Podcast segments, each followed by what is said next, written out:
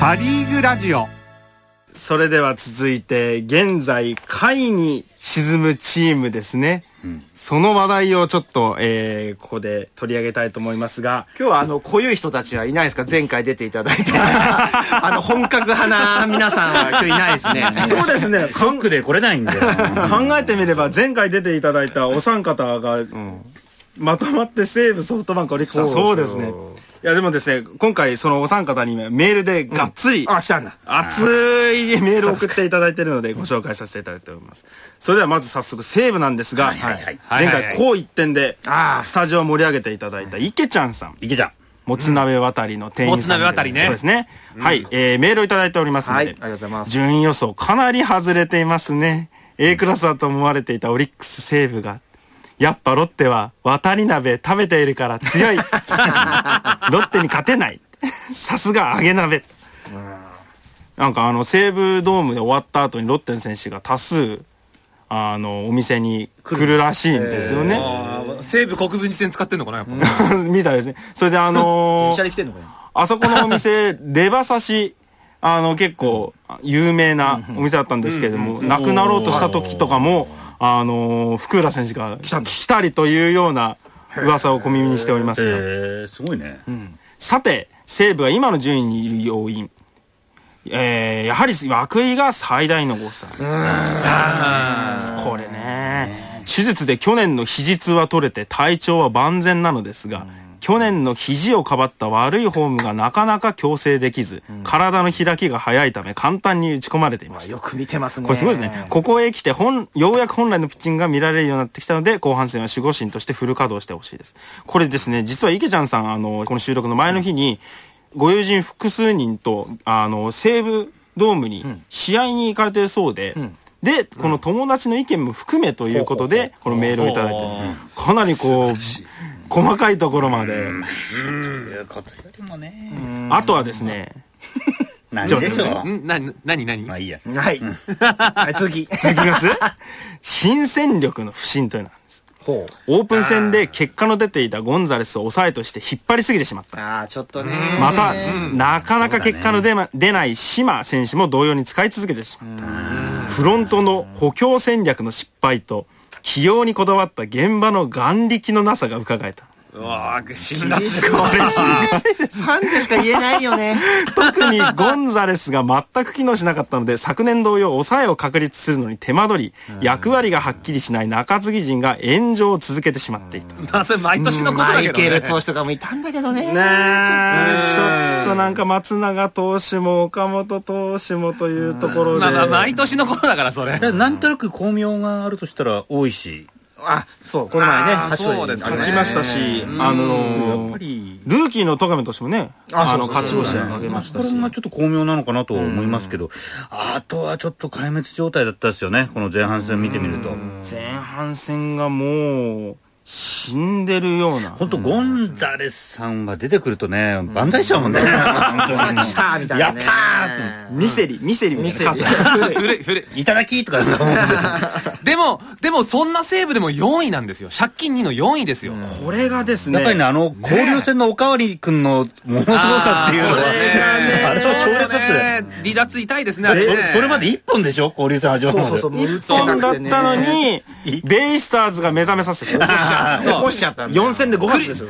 クリニックと呼ばれてるから。クリニックかよ。バカ野郎。交流戦が24試合制になって初めて12本ホームラン。12本ね。これすごかったよね。うん。しかも 3, 3試合ぐらい出なくってでしょあれ。そうです24試合フルに出てないからあれ。ああ、それでの、そうそれでの12本だから相当価値ありますよあれ。で、その効果もあってですね、この月間の成績というのが、6月は実は西武が首位でですね、13勝7敗1分け。7月もここまで4勝3敗1分けで首位ということで、西武がこう、ぐーっと昨年の、あのー奇跡の3位滑り込みのようにまた上がってきてるんです。最近ライオンズナイター聞いてても元気だもんね。斎藤和美さんとか元気だもんね また富山おっさんに出てきた。富山誠さんにね。ホームランが縮んだって言ってもらわないとね。ホームランが縮んだって言ってもらわないとね。ああこの取りやがった恩知らずみたいなね。行きたー行かないと。かそういうのやってもらだって戸谷さんの実況を聞いて花火打ち上げてたんですよね。打ち上がっちゃっただ。から打ち上がっちゃう、うん。最近箱根駅伝でしかね送り聞けないですからね。さてライオンズは？そうライオまだありンズですが、続きなんですが、後半戦の注目の選手は、池ちゃんさん。野手陣はやっぱり中村。ああ今シーズン序盤は極度の不振に陥り、チームに迷惑をかけていたが、交流戦で覚醒。しかし絶好調の折に負傷してしまったと。うん。でも幸いにもオールスター前に復帰でき、彼が交流戦並みに打たないとライオンズの巻き返しはありえません。ということで、オールスターもどうなのかと言われてたのが、ここに来てスタメンに戻ってきましたからね。怖いね。打つんだよな。しますからね。それで、えー前回の放送で中地、中島選手ですね、守備が下手なんて言ってしまい 申し訳ございませんでした。謝ってる。中地がいなかったら、点点点。後半も、はい、頑張って世界に羽ばたいてほしいです。で、最後にですね、西武戦の後、渡りは黒一色になります。どういう店になっちゃってんだなんか人ロッテファンの店ロッテファンのロッテファン店になっちゃったの店です。西武ファンの皆さん、試合後はぜひ渡りにということで。喧嘩になっちゃう一回行ってみたいですねでもね。あんまり喧嘩にならないんだよねパリパリーグファンってね。パリーグファンはあんまりならみんな仲良しですからね、セリーグのと本当だな違って今度行き行きたいね。そうですね、国分寺駅から、あの、すぐのところに、みんなレプリカ来ていこうか今度。そうですね。ああいいですね。行ってみたねいと思います、それでですね同じように涌井とあと中村選手ですね、挙げていただいているのがこれがですね前回の放送の時にミキサーをしていただいた我が社の西武の大ファンの女性ディレクターが実はいますね。間宮さんと古川君の間に座ってる。そうなんですよ。ねということでその現状からまずは説明させていただくということで、メールをじゃないの？まず今年前半の不憫な会社員生活をお知らせします。出勤すれば、ロッテファンの間宮ディレクターと古川ディレクターに挟まれた席で 小さくなって暮らす日々です。もともと小さいじゃねえかよ。せいか5月4日の試合で、えー2対3で成瀬投手が石井投手に投げ勝ち、ウィリアムスがいっぱいお聞きしたこの日から、ライオンズファンとして150センチの身長よりも小さくなって暮らす会社員生活が決定づけられた気がいます。細かい細かいなで、えー、まあ、涌井投手が、あの、前半戦ね、あの、い今の順位にいるより誰がリリーフに回ると予想したでしょうかと。順当に活躍してくれたら、西武が今2位か3位にいるはずですと。えー西武の課題が昨年も抑え投手で僅差のゲームに弱いのは同じと。で、えー後半戦、あなたが注目する選手は中村拓也選手に昨年のおかわりを求めたいと思いますと。涌井選手はでも結果的に抑えに行ってからよいいですよね。西武安定してきましたよね。だんだんこう板についてきたというか、うん。最初はやっぱりあのね、函館で投げてた時なんかさもう 何点差だよっていうようなね試合で。ありましたね。うん、4点差か5点差ぐらい出てきたどんだよね。ね菊池雄星。あ日本ハム戦でそうそうそう菊池雄星君も出てきたしやっぱこの大石君をあの抑え使ったらいいんじゃないのかなと思うんだけどねなんか大石投手もね、ちょっとなんかメンタルがどうなのというところで、なんかあの渡辺監督からも試合後にあの叱責というかお叱りを受けてた場面もあったりですね、なかなかやっぱりこうフォーム改造がこれからこう実を結ぶのかなというところに今来てると思うんですよね。ということで、もう一通、西武ファン多いねメール。来るね来るね西武ファン。ちょっとなんかこう、今の上り上司の感じでメールをいただいてるんですが、ヒロさん30代男性の方で、はいありがとうございます。はい。えー応援するチームが、えー前半戦今の順位要因ですが、悪い話はいくらでも出てくると思うので、いい話として大崎選手を挙げたいと思います。シーズン当初は手薄だった下位打線の得点力を引き上げて、後半、交流戦後半からの上昇の要因の一つになっているのではないでしょうか。えー後半戦あなたが注目する選手は？ということで、今シーズン唯一私が観戦できた大宮で活躍したということもあり、星秀和選手を挙げ出た。掛布2世出た。そうです。こういう選手よく出てるもんね。最近出てますね。綺麗なセンター返しのバッティングだけでなく、今のライオンズには珍しくバントが上手なのもいいですね。ということでですね、まあ、大崎選手、あの、この前、森内投手がですね、あの、ボコボコに打たれちゃった試合の時とかも、大崎選手ね、いい打球、フェンスダイレクトの二塁打とか放って、あの、吉川投手を引きずり下ろすような、そういういいバッティングもしていましたし、ここに来て、大崎選手の活躍というのが、目立ってますし、それ以外の選手もですね、下位打線を打つ選手とかもなかなか機能してますよね。あの、い池ちゃんさんが前回の収録でキーマンに挙げていた浅村選手。こういうような、あとは秋山、熊代、若獅子に頑張ってもらいたいというような池ちゃんさんのコメントなんですが、まあ、若い人いっぱいいるからね。そういい人若くてイケメンというね、そういうのがなるほど。多いですけれども。片岡選手とかもシーズンの5月ぐらいに戻ってきて、まあ、まだちょっと打率は上がってこないんですけれどもやはりこの栗山片岡というこの12番が強や烈だからね。っぱいるだけでこう相手にこうプレッシャーを与えますよね。相当強力ですよ。やはりやっぱりそうすると西武があの鍵になってくるのはこの中継ぎの投手。まああと涌井いやもう本当ですよ。もう同社員のような気がするんですよね。そうですようん。ね。彼がねやっぱり今のちょっと低空状態だったら多分チームも低空のような気がするんで。はい。ここら辺だな。そうですね。ただね、菊池雄星投手もね、出てきたりしてます先日もね、あの、うん。先発とかでも投げてますし、こういうやっぱりあの、ドラフト1位で競合して引き当てた投手とかが、こう、頑張ってくると、西武もっとね、上に上がってくるんじゃないでしょうかね。そうですねまたこれ西武ドームとかなんかでクライマックス日本シリーズとかやってたりすると寒いんですよね。寒いんだよね、あそこね。昔結局どこでも寒いんだよ。間宮さんとまた寒い話ねか、間宮さんと小塚君と3人で行ったんだよ。そう、初めてですよ。もう球場で熱燗飲んだの初めてだよ。11時、11時外野座ったら寒くて熱燗3人で飲んでたの。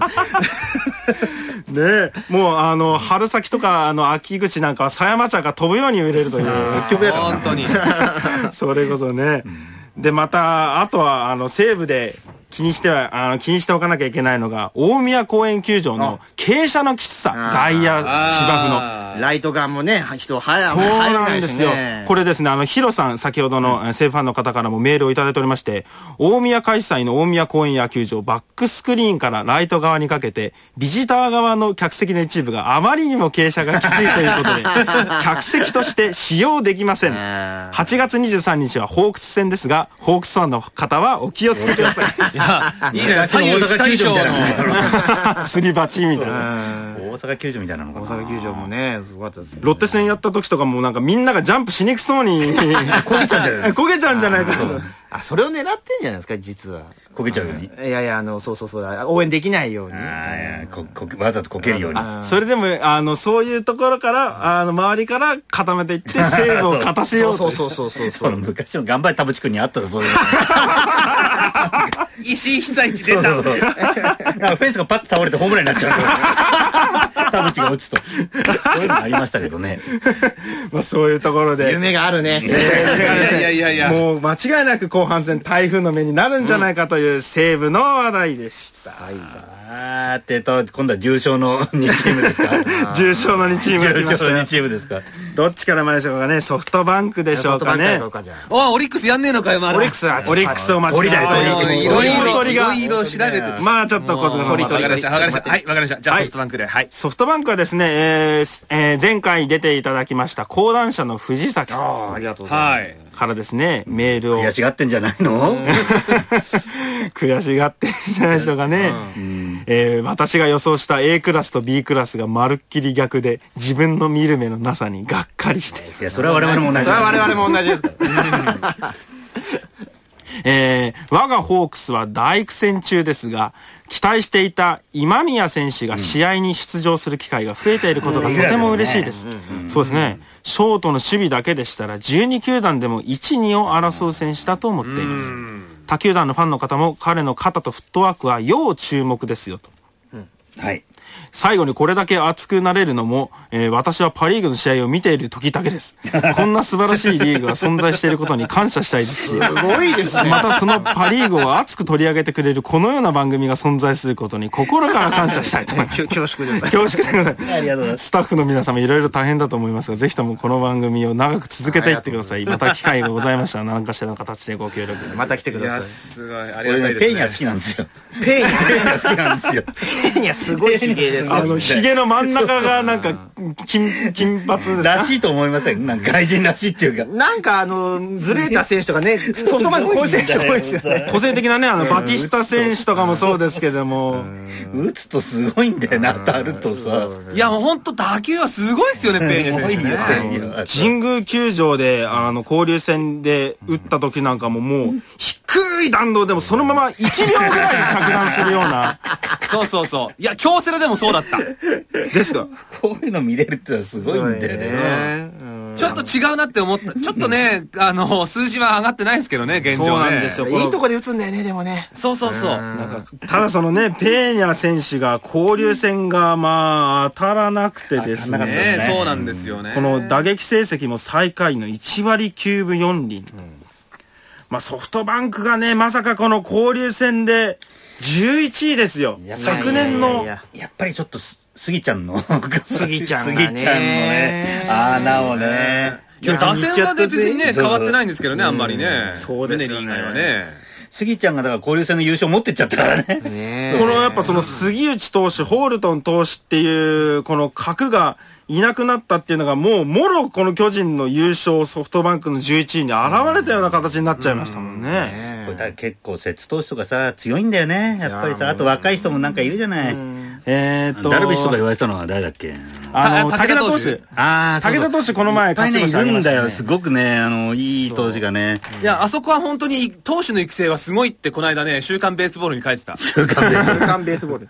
あとは内川選手もね、ちょっと。まあそれでそこですよねやっぱり彼でも、やっぱり2年目っていうのは厳しいのかなって、なんか再認識した感じですよね。なんか、燃え尽き症候群になっちゃったんじゃないかと。去年なんてもう安打製造機どころの話じゃないよね。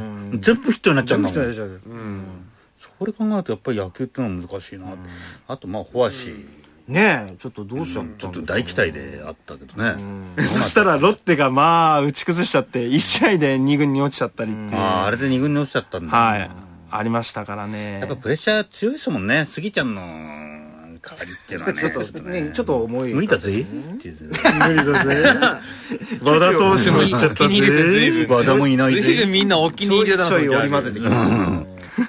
でも一方で、例えば松田選手とかね、あ結構打ってるし。これすごいよね打撃2位かなんかに踊り出てきちゃったんじゃなかったっけ？2位ですね今ねすごいよねこれだから田村とか国保とかみんな出てきたら結構すごい打線なんだよねまた、意外とみんな出てくるの結構大変だからな、そのメンツみんは。な出てこないんですよ。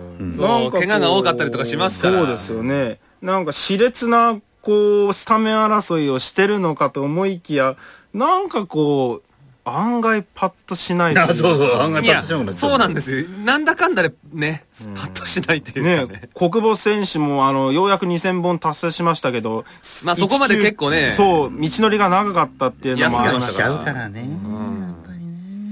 今年の誤算は交流戦ですねここはね交流戦今まですごい競技の強さを持ってたのにこ去年んなに優勝ですもんね。まあ全部スギちゃんですね。スギちゃん。やっぱり。スギちゃん。好きだなぁ。だってなんだろうそれ。スギちゃんがねもしかしたらソフトバンクで完全試合をや やるかもしれないところまであったわけですよね もしあの、ま、ピッチングがそのままあなた見見てたんでしょ？だって。あ見に行きま見にしたよ行ってたでしょえ、東京ドーム行ってたの？あれ東。京ドーム行きましたよ最後のフォアボール見たの？あれ。見ましたよ。もうカメラ構えてて、完全試合の瞬間を見ようと思って、もう手 ブログブルブルにに使ったろう思ったら。震えながらやってたら、まさかのフォアボールとかで。ねあーストライクって言ってほしかったね。あれはね、小塚さんがあの、可変ストライクでうんだのかんだのという、かなりこう、文句垂れたメー小ルを。塚さんが言いました。おい、なんだそれ。可変ストライクゾーンってだって俺小塚さん、が言いました。あの、し序盤から見ててストライクゾーン広いなって思ってたんだもん、あの日。取るな、随分って。いや、確かにあの、かなりこう、す杉内投手のスライダーとかもね、こんなとこストライクになるのって。中村正人選手だったかな。あありましたねはいなんかもうえっていうそれですねのを見逃して三振っていうのありましたからね。そういうことが見の見逃しってのはすごいな。見逃すあの悪球打ちでおなじみのね。ボールなんですよ。そうだろ。だいぶびっくりして、うわ、今日は広いなと思ってて、案の定そのままポンポンいったら最後だけボールだった。最後だけボールだったんだはい、誰だっけなんか帰っちゃった大リーグの選手。なんか。それだ。こいつよって。こいつよって 3P ですよ 3P 3P。ピント投手もなんかど、ピントどうなっちゃってるか今わからないですピンよ。トピン3いた？あ、いますね、いますよピントそうペニーやピンとペニー？あで、ペニーは帰ってなんか、大リーグで早速なんかこう、そう早速なんか NPB の文句言ってるみたいじゃないですか。そういうやつってなんかソフトバンクって多いよね。多いね途中で帰っちゃう人ね 途中で帰って日本の文句言うやつ。何でしたっけ？あの大英ホークス時代にね一人いましたよね帰っちゃった人ミッチェルミッチェル、ミッチェル。あ すごかったね。初打席満塁ホームランの後すぐ帰るっていうね。だからそういう人通るからいけないんじゃないかって話も。大丈夫でもグリーンウェルより長くいたから大丈夫。グリーンウェイもすごい触れ込みだったけどねそうですね。でも、あのーそんな中、先ほどもあちょろっと出てきましたけど、武田投手がね、あの、出てきたりということで、藤崎さんがあの、こういうことを、あの、分析されているんですが、前半戦を振り返って大きく見誤っていた点は、一つはロッテのルーキーの力量、もう一つは星野監督の手腕ということになるんでしょうか。で、えー、まあ、えー藤岡投手こそ今は2軍にいますが、増田投手、中後ろ投手と、この3人の投手の存在なくして、昨年最下位のロッテがこの位置にいることはありえなかったと思います。また星野監督は既存戦力と新戦力の使い分けが見事です。岡島星など開幕時には全く知りませんでしたが、5連勝の立役者で素晴らしいですって、我々が何十分もかけて話してきたことを、この一通のメールで全て凝縮している。我々無駄話が多すぎる栗山監督の一言も言ってないの。我々に言ってなかったね、栗山監督のこと。一言も言ってないの。こんこういうリーグがあってこそねね生きがいとかおっしゃってなかったさっき。ぜひご意見番として、そうですねお願いしたいですね。勝つとあっぱれよですね。で 電話出演でも していただきたいところですけれども。よし、じゃあもさあ。問題チーム行こうよ。さあ、さあ、1位に、一位に押してたチーム。現地取材のリポートを合わせて入れますかじゃあ。さあ。やります？もう。お待たせしましたということで。この間ね、あの、ああの、神保町の本屋にちょっと行ったんですよ。ほ。それで、あの、初戦、初戦ね。はいはいはい。あれね、あのー、初戦グランデの方はで、グランデ、こんこういう話をなんか、全国放送なのにしていいのかな。いです町界隈に、地下の売り場がですね、今までアイドルだったのが、スポーツの専門に変わってたんですよ。そうなんですか。でなんとなくパッと見たらね、あの、オリックスのあの、キャラクターの、バファローベル。バッファローベル。あれのなんか写真集みたいなのがあってびっくりしましたあ、私買いましたよ。買いましたよ。私ベルがいっぱい買いました。お前ベルがいっぱい買いましたよ。藤巻か、お前は。あね、今年の前半戦のね、MVP はね、バファローベルです。おいおい選手どうした？選手はどうしたんだよ。マジで可愛いから。そうそう。俺の写真集とかね、なんかすごいんだよ。グッグッズみたいなのが。ベルタソね。ベルタソね。毎回あの、神宮球場に行くと、あの、あヤクルトのマスコットのエンタロウに。つば九郎とエンタロウに。そう太郎特にエンタロウにこう、スカートをで、エンタロウ覗かれるにスカートめくられてるのが YouTube に流れて去年ブレイクしたんだから。そうですよね。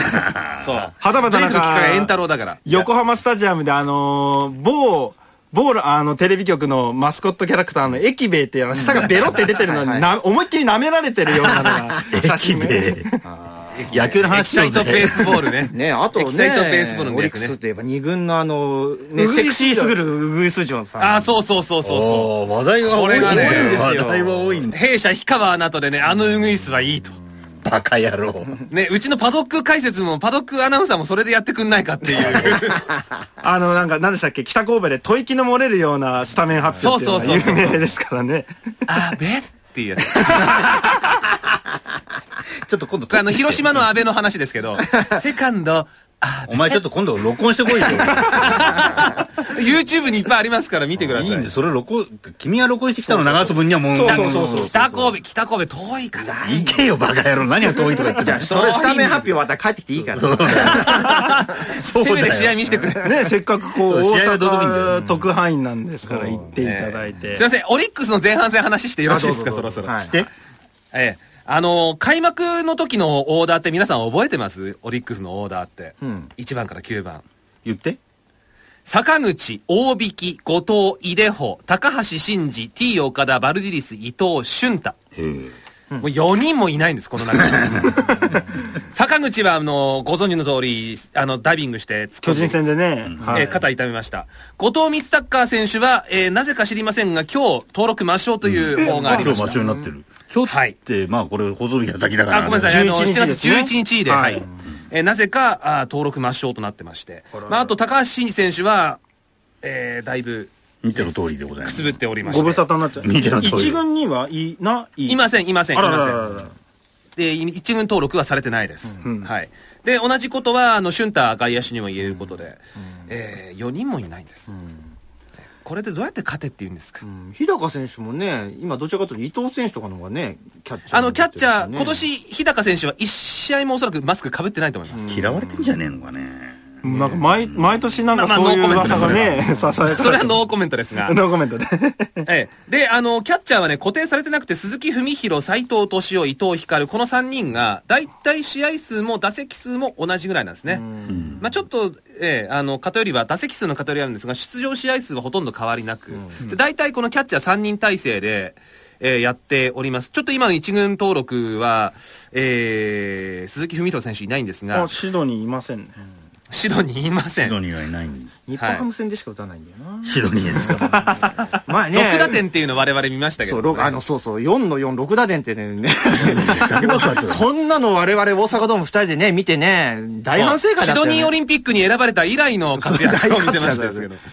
これ失礼だ。でもキャッチャーで、それで、あの、3人体制でずっとやってて、一時期、それにくら加えて、高橋真司、日高、北川っていう、マックス6人キャッチャーがいるっていうベンチ入りがあってのキャッチャーじゃないですか。2 人はね。っていうね、こう偏った、結構その選手起用しか難しくなってしまったわけですよ。その怪我人が多くて。あの、T 岡田選手なんかもずっといなかったわけですし。T 岡田選手の離脱はちょっと大きかったですよね。金子千尋だと思うけどね。あ、そういや、まあそうなんだけど、元、元も正すとそこなんだけど、まあとにかくその打てないっていうことを言うわ言い打てない。ますよね。いや、打てないことなんじゃん。イ・デホとかバンバンが。ね、ここのところ当たってきましたよね。イ・デホ選手だけなんです。だって、む、無理やり取った、えースケールズ選手がもうすぐ3番打つ打打順ですよ。スケさんいいの捉えちゃったよね。俺、ロッテで取ってほしかったんだよな、スケールズは。で、もっと言うと、スケールズ選手は去年は日本ハムでセカンドやってました。今年はオリックスでレフトなんです。あ、そうなんだ。うん外野守ってますね。そうなんです。それはもう T 選手、T 岡田選手がいなかったっていうこともあるんですけども、もう外野が手薄でしょうがない。おもう坂口選手がいないことで相当外野はね、苦しいです。内野取ってんだよね、あのー、ドラフトとかでも。足立えー。足立選手ですね。えーで、あの、川端選手っていう、あの、今スタジオに川端さんとは違ううん感じの川端選手は、だいぶ、あの、ブレイクの交流戦でねあるんですよヤクルト戦でえ。えただ、あの人は外野で、あまり守備はどうかなっていう感じの匂いもするので、ちょっとね、外野はね、苦しいですね。え苦しいんですか？苦しいです。でもこのやはり T 岡田選手が抜けるまでは首位打者だったのが突如あの抹消されちゃっていきなりボコッとあの角が外れてしまったんですね、ええそれで、えー前回ですね、えーオリックスのことを熱く語っていただいたあの K さんすごい人いたね。はい、はい。あの別の番組の K さんとはまたこれも違うんですけれども。あの K さんもですねイデホの後を打つ岡田がまああの相乗効果で打ってくれるんじゃないかというふうにき分析をされていただけにうん。どうしてもこう打線線じゃなくて点というあまあまあ感じでまさにそうですね。そうですよね、その K さんから、えーメールをいただいております、今年はやってくれるんじゃないかという評価が高かっただけに、はい。最下位独走は残念です、投打の噛み合わせが悪すぎ故障者多すぎ、不調が長引く選手が多すぎです、期待を裏切るという毎年のことだけはきちんとやってくれます。このままだと借金30くらいはいきそうな気がします。今11かでも岡田監督はいい監督だと思いますよ。他の近鉄 OB とかがやっていたら今の時点で監督休養していると思いますね。辛いな。だから石毛だったりとか、リーあの辛い。石毛レオンとかね。辛い。コリンズとかね。レオンレオンとかね。あでも K さんのこの岡田監督推しはかなり熱いですね。ねえ。前回もただね、ただね、岡田監督らしい系統っていうのはやっぱりね、見られますよね。あ今年もあのやってるんですか？ええ。あの、セットアッパーを7回から使うっていうんですかね。だから今、平野岸田っていうセットアッパー、クローザーっていう、まあ一つの形ができている中で、平野投手を7回から使うわけですよ。で、まあ9回は岸田投手、8回どうすんのっていう、なんて言うんだろうな、そこのモヤモヤ感は残りますよね。まあもちろんその2吉野とイニングピシャか出てきて打たれちゃうんだろう。ッ そう。2イニングピシャッといければいいんだけど、なんなんかこの年、そうですよね、8回とかイニングまたいだ次のイニングなんかこう打たれてるっていうケースがあるみまあたいですね。、実際見に行く試合そんな感じだっていうのもあるんですけど、このなんかが早めの継投っていうのは、岡田さんらしいなっていうのはもう感じますね。早めの系統とか負けてる試合に、あの、勝ちパターン持ってくるとかいうのがそう、そうそう。よく阪神時代に見た岡田さんの采配だなっていうのをすごい感じるミンな。チェが期待外れだったっていうのそうなんですよ本来ミンチェ投手が7回なんですよ。あの、ミンチェが西武の時にすごく強かったじゃないですか。はい、去年。去年すごかったですね今年、オリックス行ったら元のミンチェに戻っちゃったなっていう。多分だから今そこにはまるのは勝木投手なのかなっていう感じもありやなしやなんですけどね。勝木投手もね、あの、よく投げてますけれども、あの、先発陣はどうなんですか、小塚さん？先発陣も相当苦しかったですよ。うんだって開幕直前にね、金子チッヒーと、あと、木佐木投手が、両方抜けるとかいうこともあったじゃないですか。ここに来て小松が結構。そうなんですよ。ん小松投手戻ってきたのと、あと、高校息子としてね、あの、塚原投手っていう。ああ、の19歳の若いね、は。はいいええまあちょっと今は一軍登録は外れてます。まあちょっと今の一軍登録はね、オールスター前なんで何とも言えませんけども、まあそういうピッチャーもちょいちょい出てきている中で、やっぱりね、軸になるピッチャーがバシッとはまんないとね、あの、大きな順位で上げるっていうのは難しいと思うんで、そこですよね。なんかそういうふうな分析をしてると、やっぱり投打のバ噛み合わせが悪いっていうのはすごい、ああ、本当そうだと思いますね。そうですね。なんかすごい勝っていれば、こう、オリックスって今先発誰が投げたいたっけなっていうのがパパパッとこう思い浮かんでくるとか、なかなかこう、出てきませんもんね。北貫投手は今、あの、一応ローテとしてやってますし、小松投手も出てきましたけども、あとは、誰かいたっけなと、マクレーン投手投手とかはどうなってんの？近藤投手どうなってんの？あ、そうか、まあ、フィガロ。投手ですね。ええあとすいません、井川圭投手が今、今出ましたね。オリックスに阪神推しえのえ小塚さんが、はい。よろしくどうぞお願いいたします。また上がってきて、どういう感じでしょうか、井川投手。えっ、と、今収録中に、ちょうど今投げてますが、あ勝ちそうですね。おいけそうですか？今、えー現状申し上げますと収録のこの段階で8回1失点なので、いいですね。で、リードしてますんでね。じゃあ、あとはもう、後ろのピッチャーがどうかという。まあまあはまあまあ、そういうことになりますですね。えあ、はあはあ、えええわかんないですよ。これあの、収収録時の話なんで、オンエア時にどうなってるかわかんないですけどね。何日の何時にとってるかすぐ分かっちゃうねこれね もう冒頭にサッカーの話とかもしてる冒頭サッカーの話してるからそうですそうですじゃあ小塚さんあの一人ですね後半戦、はい。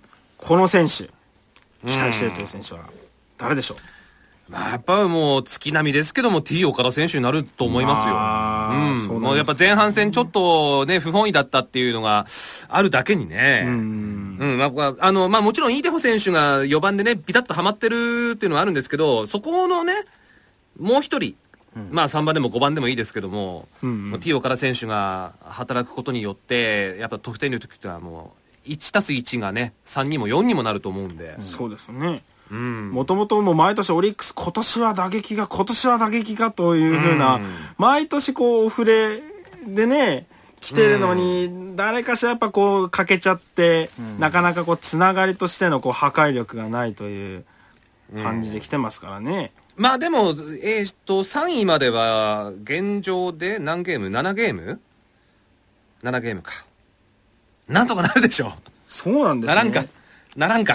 いやでも意外とこのパ・リーグって、あのー今年も交流戦で、あのー勝ってただけにそこまで差がないんですよね。そうですねうんセリーグほどの差がない。まあ、これ例年のことですけど。まあまあそうなんですけれども、うん例年あの、1個独走してるチームがセリーグがあるので、そうなんですよね。